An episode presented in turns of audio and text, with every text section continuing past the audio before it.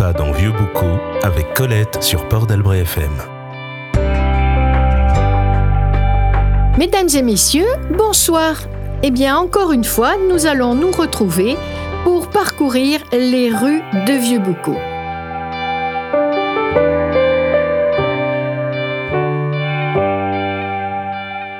Après avoir évoqué ces deux bâtiments religieux, nous allons parler également de la maison commune. Alors la maison commune, c'est un endroit où l'on regroupe l'ensemble des services publics. Elle aurait été construite en 1632, reconstruite en 1833. Elle comportait également une prison, mais tout cela aujourd'hui a complètement disparu et je vous avoue humblement que je n'ai pas pu retrouver son emplacement exact.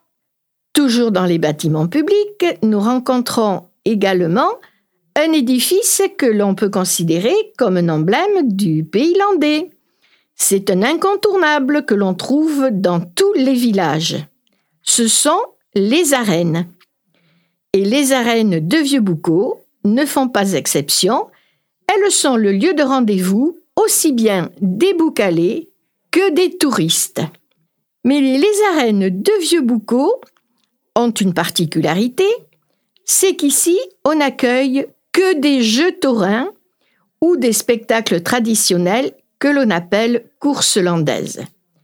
Et pour ceux qui n'y ont jamais participé, j'attire votre attention sur le fait que ici, l'animal reste toujours debout et en forme.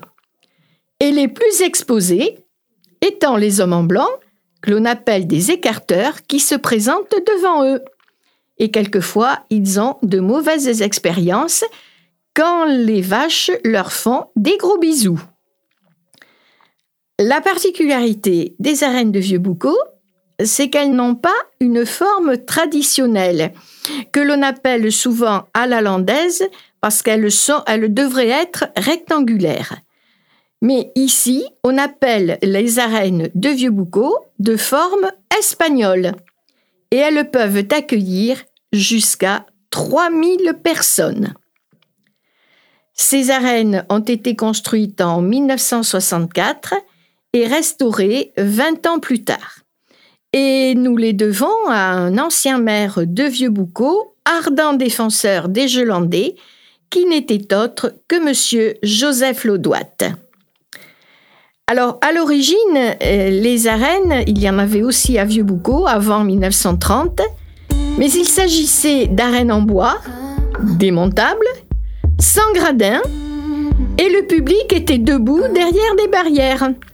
Mais il faudra abandonner ce système, on peut s'en douter, pour des raisons de sécurité.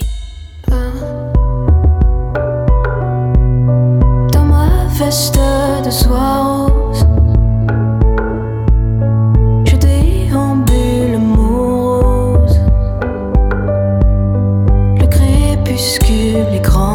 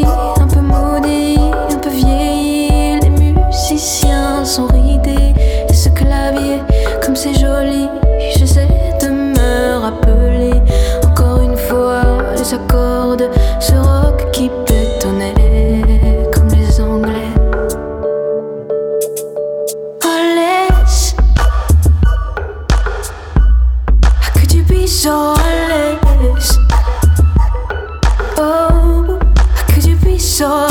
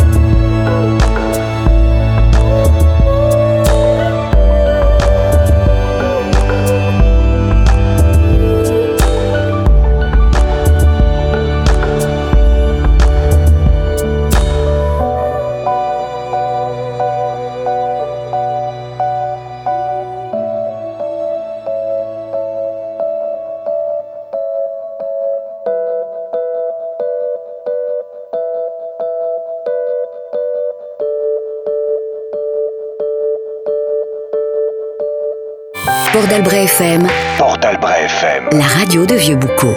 À petits pas dans Vieux Boucau avec Colette sur Port d'Albret FM.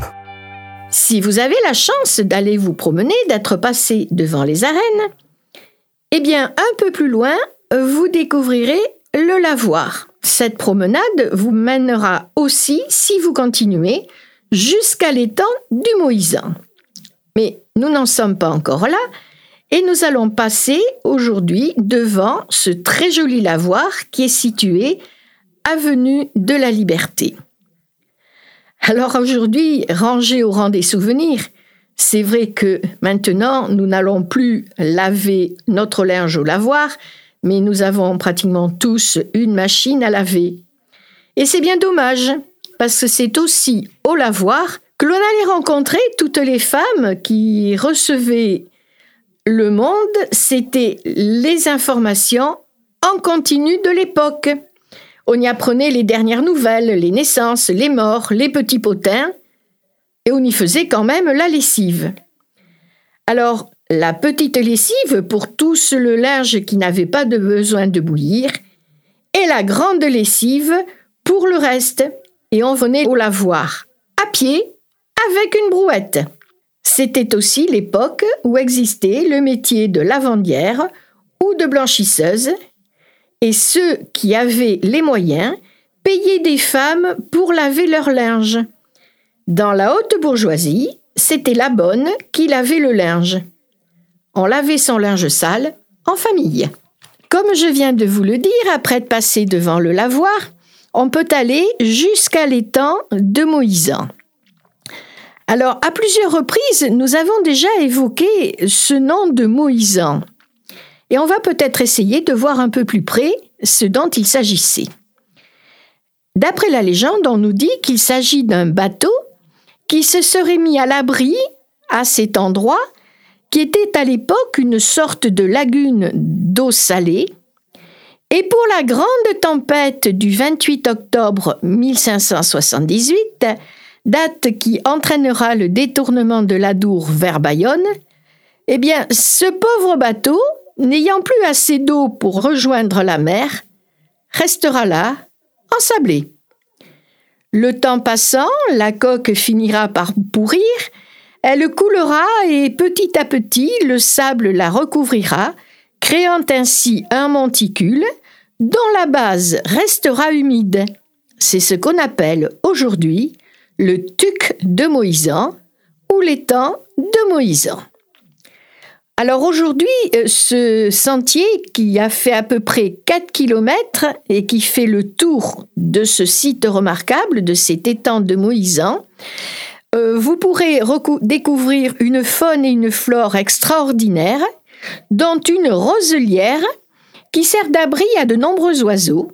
Et si vous aimez la nature, eh bien moi je vous invite fortement à aller y faire un petit tour. Aujourd'hui, ce site est classé Zone Natura 2000.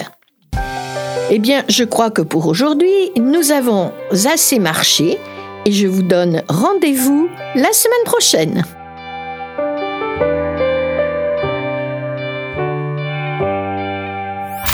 Port d'Albret FM. FM. La forêt, les dunes, l'océan.